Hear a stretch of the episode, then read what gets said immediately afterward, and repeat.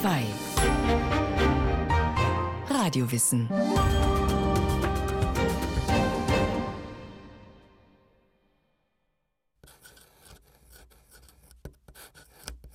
Und wenn eine Angelegenheit heute erledigt ist, dann gibt es morgen ein neues Problem, so wie es einem armen Mann ergeht, der alte Kleider hat. Sobald er ein Loch ausgebessert hat, entdeckt er ein neues, das es auszubessern gilt. Venedig, 18. April 1620. Euer Gnaden dankbarster Diener Claudio Monteverdi.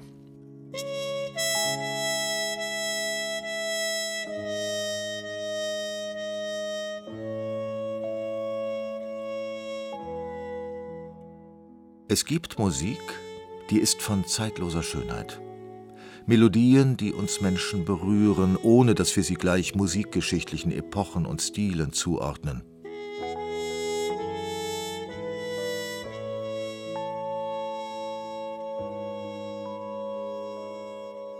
Dieses schlichte Thema, das ein Jazz-Duo als Improvisationsgrundlage nimmt, ist bereits viele hundert Jahre alt. Wir finden es zum ersten Mal in einer Notensammlung mit dem launigen Titel Quattro Scherzo delle Ariose Vaghezze. Vierter Scherz der gesungenen Schönheiten, die 1624 in Venedig in Druck erschien. Und es könnte durchaus sein, dass dieses Stück damals im Frühbarock so geklungen hat, wie es der Countertenor Philippe Jarouski heute nach den Originalnoten singt.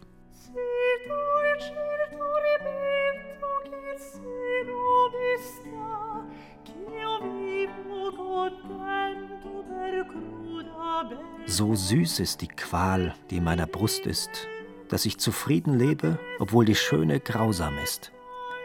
Im Himmel mag die Schöne noch hochmütiger werden, das Mitleid mag fehlen, doch meine Treue wird stets den Wellen des Stolzes wie ein Felsen trotzen.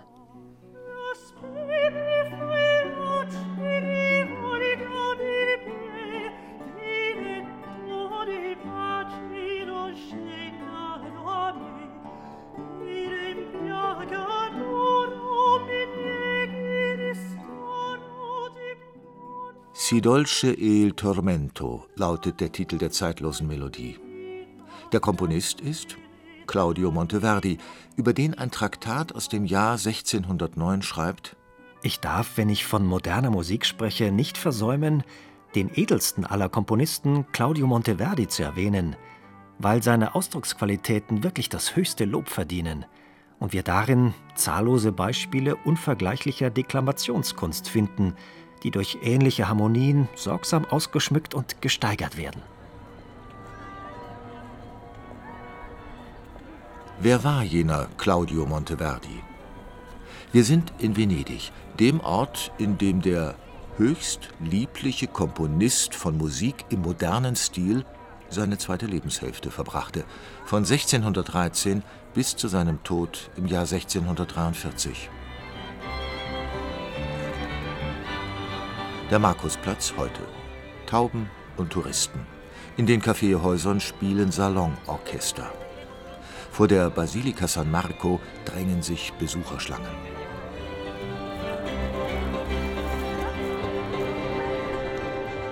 Könnten wir die Zeit zurückdrehen, wir würden einen hageren Mann im Ornat bemerken. Es ist Claudio Monteverdi, der durch die Arkaden der Prokuratien zum Kirchendienst eilt. Maestro di Cappella della Chiesa di San Marco lautet seine offizielle Amtsbezeichnung. Als Domkapellmeister ist Monteverdi der erste Musiker der Kaufmannsrepublik. Er organisiert und leitet die Kirchenmusik, komponiert Messen und Motetten, verleiht wichtigen Feiertagen einen musikalischen Rahmen.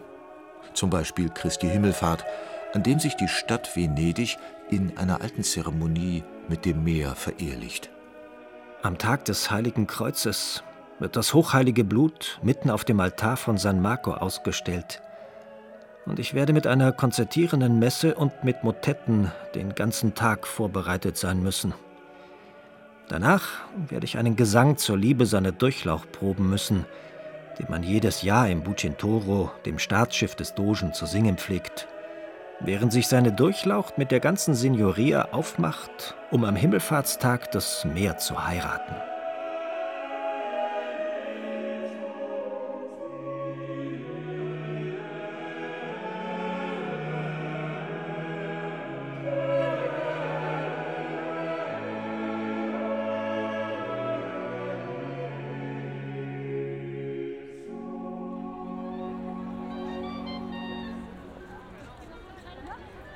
Neben dem vielbeschäftigten Kirchenmusiker gibt es in der Lagunenstadt noch einen anderen Claudio Monteverdi, den weltlichen Opernkomponisten. Und wieder beginnt unsere Zeitreise zur Musik des Frühbarock auf der Piazza San Marco, die wir Richtung Westen verlassen. Der Weg führt uns durch die Calle Ventidue Marzo. Italiens Luxusmarken sind hier zu Hause. Gleich hinter der lärmenden Gondelanlegestelle am Rio San Moisè zweigt ein enger Durchlass ab nach links. Ein schäbiger Hinterhof, ein verwitterter Steinbrunnen, die Lieferpaletten eines Hotels. Wir befinden uns an einem Ort von musikhistorischer Bedeutung. In den 1630er Jahren ist Venedig Schauplatz eines epochalen Phänomens. Die noch junge Oper verlässt die Paläste der Adligen.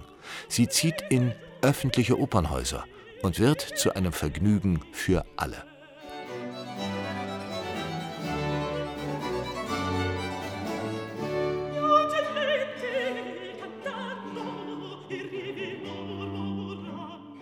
Hier, in diesem Hinterhof, befand sich das Teatro San Moisè, in dem Monteverdi, der Mann, der der Entwicklung der Oper entscheidende Impulse gegeben hat, im Jahr 1639 die erste venezianische Aufführung eines seiner Bühnenwerke erlebte. Dies war eine Neuinszenierung der Arianna, einer Oper nach der griechischen Sage von Theseus, der mit Hilfe der kretischen Königstochter dem Labyrinth entkommt und den Minotaurus besiegt. Bis auf das Lamento der Arianna ist die Musik dieser Oper wie so viele andere Kompositionen Monteverdis, verschollen.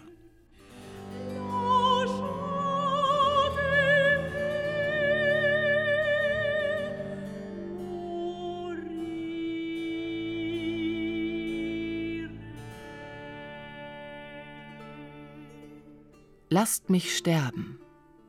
Und wer sollte mich schon trösten bei so einem harten Schicksal, bei so einer großen Pein? Lasst mich sterben.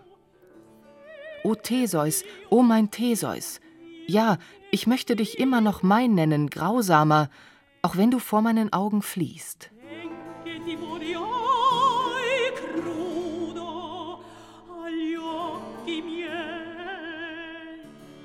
Wer war Claudio Monteverdi? Über seine Person und seine Persönlichkeit wissen wir nicht allzu viel. Was wir jedoch sagen können, Monteverdi ist einer der wichtigsten Komponisten aller Zeiten. Wenn wir uns Bachs brandenburgische Konzerte ohne Cembalo nicht vorstellen können, wenn Rockbands Akkordriffs auf der Gitarre spielen, dann haben wir dies auch Monteverdi zu verdanken. Warum? Einen Hinweis darauf gibt der Meister im Vorwort seines zweiten Madrigalbuchs.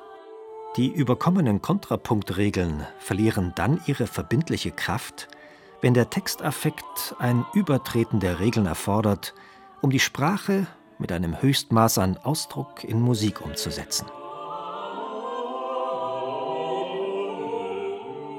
Kontrapunktregeln sind die Vorschriften, wie man zu einer Melodie eine zweite Stimme schreibt.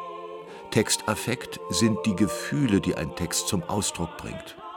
Was Monteverdi in einer schwer verständlichen Sprache schildert, ist eine Revolution des Komponierens, die für die Tonkunst ebenso umwälzend war wie Newtons fallender Apfel für die Physik.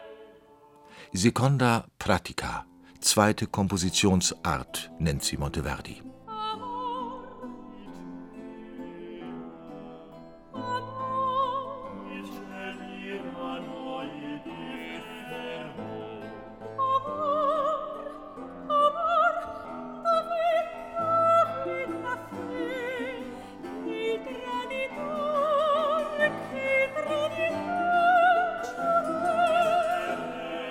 Was hat es mit der Seconda Pratica auf sich? Die Hintergründe.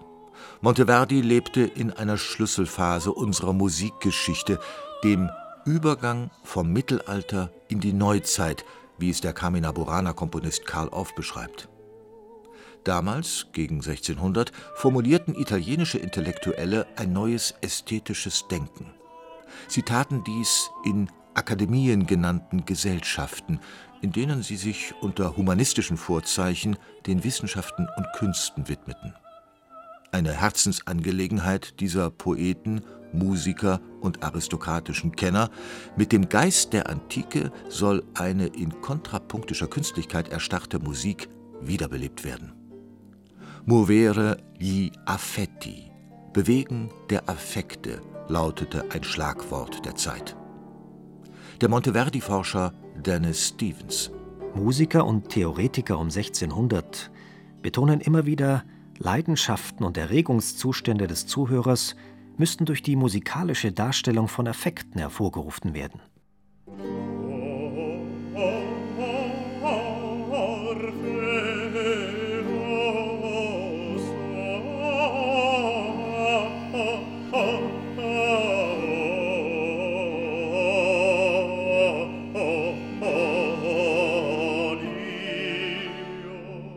Als Konsequenz des Strebens nach einer emotionalen Natürlichkeit entstanden zwei epochale Neuerungen. Erstens die Oper. Sie war zunächst jedoch eher rein rezitativisch, also ein auskomponierter Sprechgesang. Zweitens der Generalbass, den ein zeitgenössisches Lexikon folgendermaßen definiert. Allgemeinbass, deswegen so genannt, weil er eines musikalischen Stücks völlige Harmonie in sich schließet ein Akkordinstrument, das alle Harmonie in sich fasst. Der Generalbass ist eine durchgehende Bassstimme, die meist mit Ziffern versehen ist. Die Bassstimme wird von einem Bassinstrument wie einem Cello oder einem Fagott ausgeführt. Die Ziffern geben einem Akkordinstrument, zum Beispiel einem Cembalo oder einer Laute, die Harmonien an, die es zu spielen hat. Zu Beginn des 17. Jahrhunderts ist das Generalbassprinzip ein radikaler Bruch. Bisher hatten Komponisten polyphon komponiert, also Stimmen linear, Schicht um Schicht, horizontal übereinander gelegt. Jetzt begannen sie, Akkorde aneinander zu reihen, vertikal in Harmonien zu denken. Diese völlig neue Herangehensweise hat unsere abendländische Musik grundlegend verändert. Monteverdi war zwar nicht der musiktheoretische Rädelsführer dieses musikalischen Umsturzes, er war der geniale Kopf, der diese Ideen zum Klingen brachte.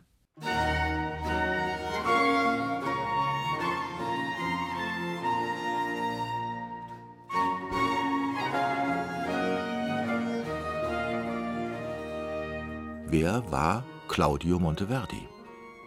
Der Komponist kommt im Mai des Jahres 1567 in Cremona zur Welt. Damit ist er etwa gleich alt wie William Shakespeare oder Galileo Galilei. Es ist die Zeit der Spätrenaissance, in der die Macht absolutistischer Fürsten alles und die Fähigkeiten eines schöpferischen Individuums noch wenig ist. Das sind die gesellschaftlichen Vorzeichen, unter denen das Leben des Komponisten Monteverdi ablaufen wird. Claudius Vater ist Wundarzt, ein jüngerer Bruder wird ebenfalls Musiker, die Mutter stirbt früh. Cremona ist eine kleinere Handelsstadt, auch bekannt für ihre Instrumentenwerkstätten. Der Ruf des lombardischen Ortes als mythische Heimat des Geigenbauers Stradivari wird jedoch erst viel später entstehen. Über Claudio Monteverdis musikalische Ausbildung wissen wir wenig. Vermutlich ging er beim Cremoneser Domkapellmeister Marc Antonio Ingenieri in die Lehre.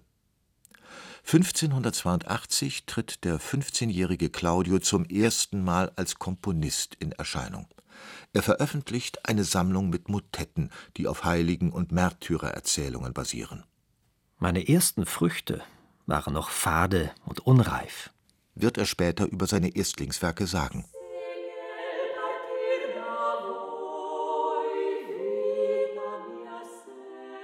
1583, ein Jahr nach seinen unreifen Früchten, erscheint das erste Madrigalbuch des damals 16-jährigen Claudio im Druck. Das Madrigal ist die beliebteste Gattung in der weltlichen Musik der Spätrenaissance. Madrigale sind Chorlieder, deren Textgrundlage meist Gedichte berühmter Dichter sind. Vom Komponisten verlangen sie hohe Kunstfertigkeit in Ausgestaltung des Wortsinns. Während seines langen Lebens wird Monteverdi acht Madrigalbücher herausgeben, das letzte 1638. Diese Notenbände sind nicht nur unvergleichlich reich an Stilen und Klangfarben, sie sind ein faszinierendes Kompendium der Entwicklung der Musik der Zeit. Weg von mehrstimmiger Vokalpolyphonie hin zu Generalbass begleitetem Sologesang. Der junge Monteverdi ist ein Mann mit enormem Talent und dem Drang, sich weiterzuentwickeln. 1590 lässt er die provinzielle Enge Cremonas hinter sich. Ein Angebot lockt ihn an eine der mächtigsten Fürstenresidenzen der italienischen Renaissance. Er erhält eine Anstellung als Suonatore di Viola, Violaspieler in Mantua. Herr in Mantua ist Vincenzo I. Gonzaga, ein Fürst, wie er in Machiavellis Il Principe steht. Brutal und skrupellos, aber dennoch gebildet mit Sinn und Sachverstand für Musik. Vincenzo und seine geltungssüchtigen Söhne neigen zu übersteigerter Prachtentfaltung. Sie feiern verschwenderische Feste mit Zwergen, Akrobaten, fantastischen Kulissen und Kostümen, ritterlichen Turnieren, Theater und Musik. Geld spielt dabei keine Rolle. Claudio Monteverdi, ihrem bald in ganz Italien bewunderten Hofkomponisten, bleiben sie dagegen die spärliche Besoldung oft schuldig.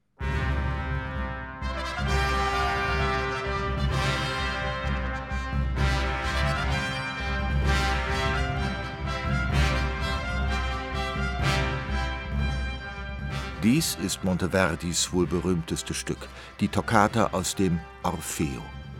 Diese prächtige Fanfare erklingt zum ersten Mal am 24. Februar 1607 im Palazzo Ducale von Mantua und markiert die Geburt einer Gattung, die in den folgenden Jahrhunderten die Königin der Tonkunst sein wird, die Oper.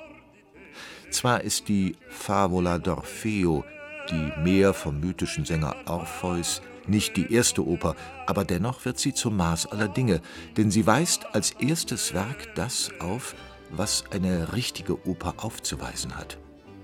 Menschenschicksale in tiefer Trauer und Freude. Alles, was menschliches Fühlen und Ahnen mit Seligkeit und Grauen erfüllt. Das vorgetragen in einer zeitlos gewaltigen Tonsprache. Der Musikwissenschaftler Kurt Sachs. Über die Uraufführung des Orfeo vor den erlauchten Ohren der Accademia degli Invagiti, der Akademie der Vernarrten, gibt es keine Zeugnisse, aber schon bald heißt es in ganz Italien, Dichter und Musiker haben die Leidenschaft der Seele so gut dargestellt wie keine anderen.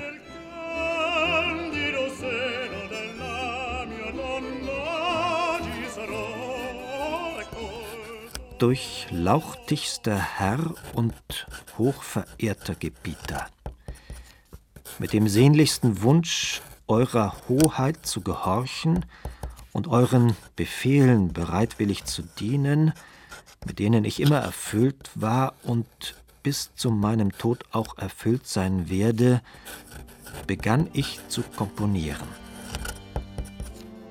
22 oft frustrierende Jahre wird Monteverdi als untertänigster und dankbarster Diener von Herzen am Hof der Herrscherdynastie der Gonzagas bleiben. Und auch privat ist nicht alles eitel Sonnenschein. Monteverdi heiratet, zeugt zwei Söhne, von denen einer aufgrund der Lektüre verbotener wissenschaftlicher Bücher mit der Inquisition in Konflikt gerät. Der frühe Tod seiner Frau lässt ihn gebrochen zurück. 1612 endet Monteverdis Dienst in Mantua. Fürst Vincenzo stirbt. Der edelste aller Komponisten wird schnöde entlassen. Zum Glück hat die reiche Kaufmannsrepublik Venedig ein Auge auf den berühmten Maestro geworfen. Als Domkapellmeister von San Marco erhält Monteverdi die finanzielle Sicherheit und künstlerische Selbstständigkeit, die er bisher so schmerzlich vermisst hat.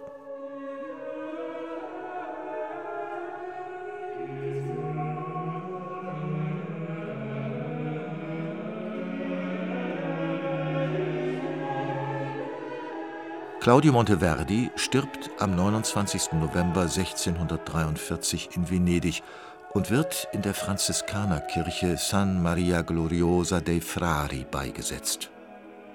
Unsere Sendung endet jedoch nicht vor dem Grab des Maestro, sondern im Norden der Lagunenstadt.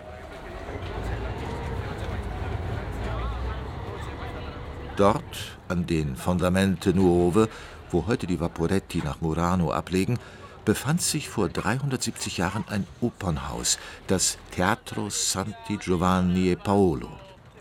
In diesem Theater erlebte der greise 75-jährige Monteverdi seine letzte Premiere.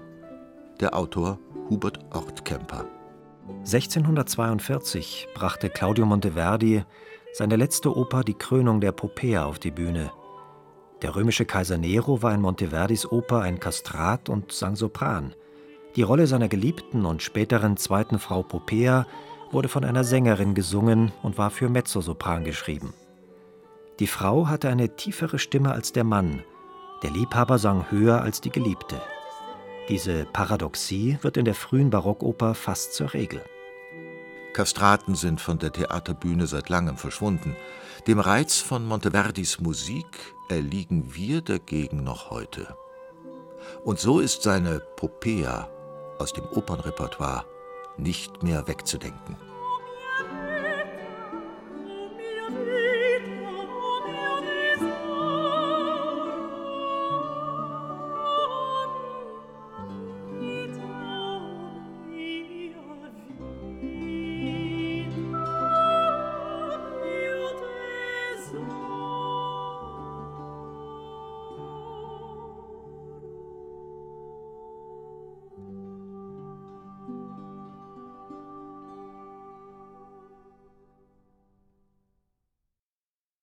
Sie hörten Claudio Monteverdi, der Erfinder der Oper von Markus Vanhöfer.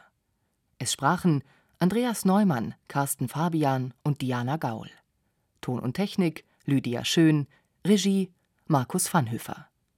Eine Sendung von Radio Wissen.